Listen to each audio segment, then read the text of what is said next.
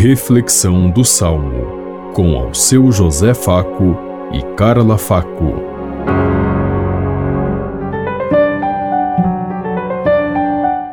Paz e bem a todos os ouvintes que estão em sintonia conosco neste dia, na meditação do Salmo 1. É feliz quem a Deus se confia Feliz é todo aquele que não anda conforme os conselhos dos perversos, que não entra no caminho dos malvados, nem junto aos zombadores vai sentar-se, mas encontra seu prazer na lei de Deus e a medita dia e noite sem cessar. É feliz quem a Deus se confia.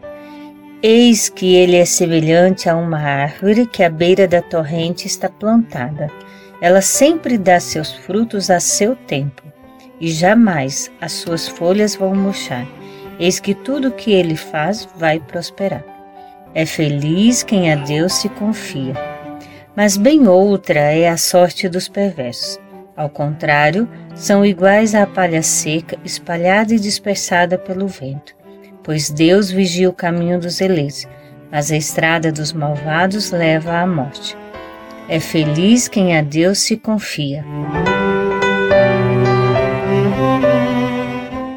É feliz quem a Deus se confia.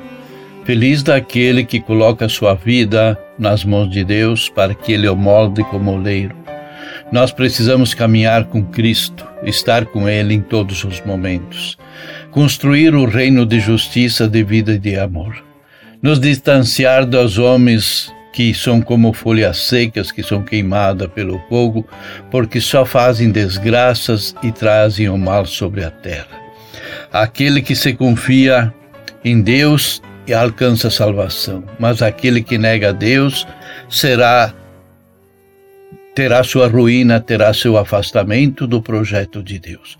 Por isso tenhamos consciência. Ainda é tempo de nos reerguer e de reconstruir uma sociedade melhor para todos, onde todos caibam, desde o mais velho até o mais novo, e de todas as raças e cores, regiões, países e continentes. Nós muitas vezes buscamos a agregar ao nosso redor só aqueles que nos interessam.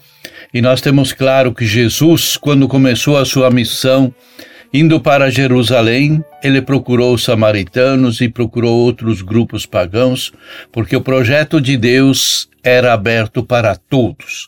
A salvação de Deus é para todos os povos, religiões, raças e cores. E precisamos nos colocar no lugar certo para ter o respeito e a dignidade de acolher a todos como Jesus fez e que sejamos luz para todos esses povos. Pensemos em tudo isso enquanto eu lhes digo.